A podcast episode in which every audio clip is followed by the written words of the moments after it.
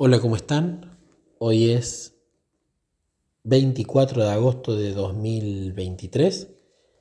Quiero contar un testimonio sobre un libro. Resulta que eh, mi literatura favorita siempre ha sido, más allá de la Biblia y el espíritu de profecía, los libros de Morris Benden. Muchos de ellos los he leído, muchos de ellos los he traducido y los he disfrutado. Pero hay muchos libros que eh, no he leído de él. Él tiene 34 libros más o menos. Y bueno, en la literatura yo acostumbro a preguntarle a Jesús y que él ponga el libro o el tema a estudiar. Porque cuando lo he elegido yo ha sido tiempo perdido, no ha sido de bendición, no ha sido para crecimiento espiritual. Entonces le pregunto a él. Hace ya bastante tiempo, me arriesgaría a decir cerca de un año, me empezó a llamar la atención muchísimo un libro de Morris Benden que se llama, en inglés, traducido al español, porque no está traducido al español ese libro, La respuesta es la oración. ¿No? Y me llama mucho la atención porque comúnmente uno piensa que uno ora para que Dios le responda, entonces la oración es el medio para el fin que es la respuesta. Pero el título del libro como que estaba diciendo lo contrario, que la respuesta o lo que vos estás buscando en realidad es la oración, más allá de lo que te dé o no te dé. Y cuando allá, hace ya casi un año, me llamó la atención el título, le dije a Jesús, quiero leerlo, quiero este libro. Y lo buscaba en internet y no estaba por ningún lado, ni en inglés, ni en español, ni en PDF, no estaba por ningún lado para poder adquirirlo. Entonces, bueno, entendía que, que no era momento de leerlo, porque si no, Jesús hubiese abierto las puertas para llegar a ese libro. Pero así cada tanto tiempo volvía a mi mente este libro o pasaba algo en el día que volvía a toparme con su carátula o leía algo que volvía a hacerme acordar a esto. La respuesta es la oración pero volví a buscarlo sin ningún éxito. Y yo para buscar y rastrear cosas, en Internet soy muy minucioso. Es difícil que algo se me escape si está ahí. Pero no estaba.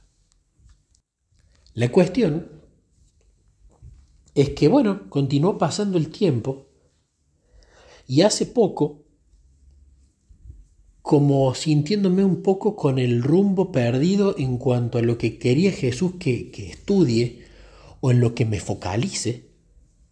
Oraba, oraba, oraba, clamaba, clamaba, clamaba, a la mañana, a la tarde, a la noche, a la madrugada, cuando me iba a dormir, cuando me bañaba, cuando estaba en el camino, siempre hablando de esto. ¿Y ahora qué, qué sigue?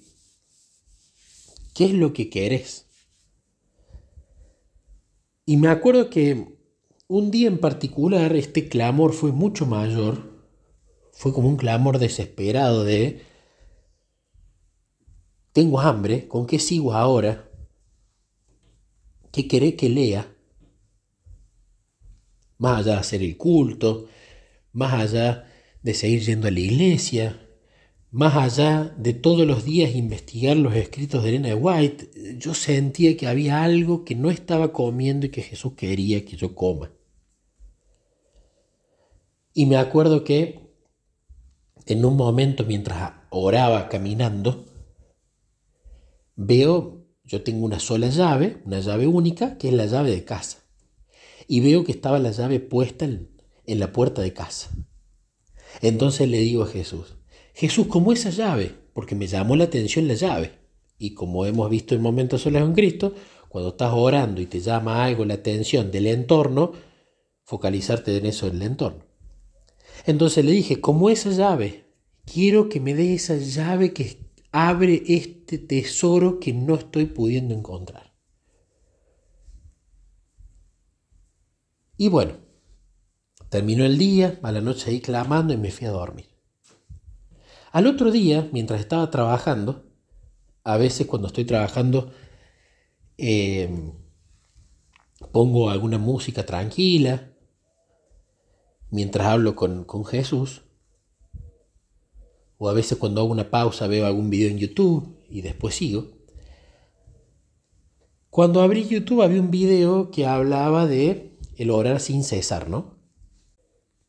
Entonces este video llamó mi atención, ya he leído mucho de eso, e incluso eh, es algo que trato de practicar a más no poder, el orar en todo tiempo, en todo lugar, en toda circunstancia, todo el tiempo. Pero me puse a ver el video. Y me lo puse a ver así medio salteado, a ver qué decía. La cuestión es que desconozco por qué, pero ese video, cuando estaba viendo algunas partes, trajo a mi mente de nuevo el libro La respuesta es la oración. Entonces, cuando trae a mi mente eso, le digo a Jesús, Jesús, es el libro de siempre, otra vez se viene a mi mente, pero no lo encuentro. Y me puse a rastrear el internet unos minutos y efectivamente no estaba. No estaba. Para descargarlo en PDF y poder leerlo. La cuestión es que me rendí y le digo, Jesús, lo vamos a hacer simple. Si vos querés que lo lea, yo ahora voy a buscarlo una vez más. Y si querés que lo lea, guíame a encontrarlo. Hice una búsqueda más en la web, encontré una página donde permitían escondida allí alquilarlo y lo pude alquilar para poder verlo en el internet y sacar capturas de pantalla a cada página para armarme el libro. Así que finalmente la oración fue respondida.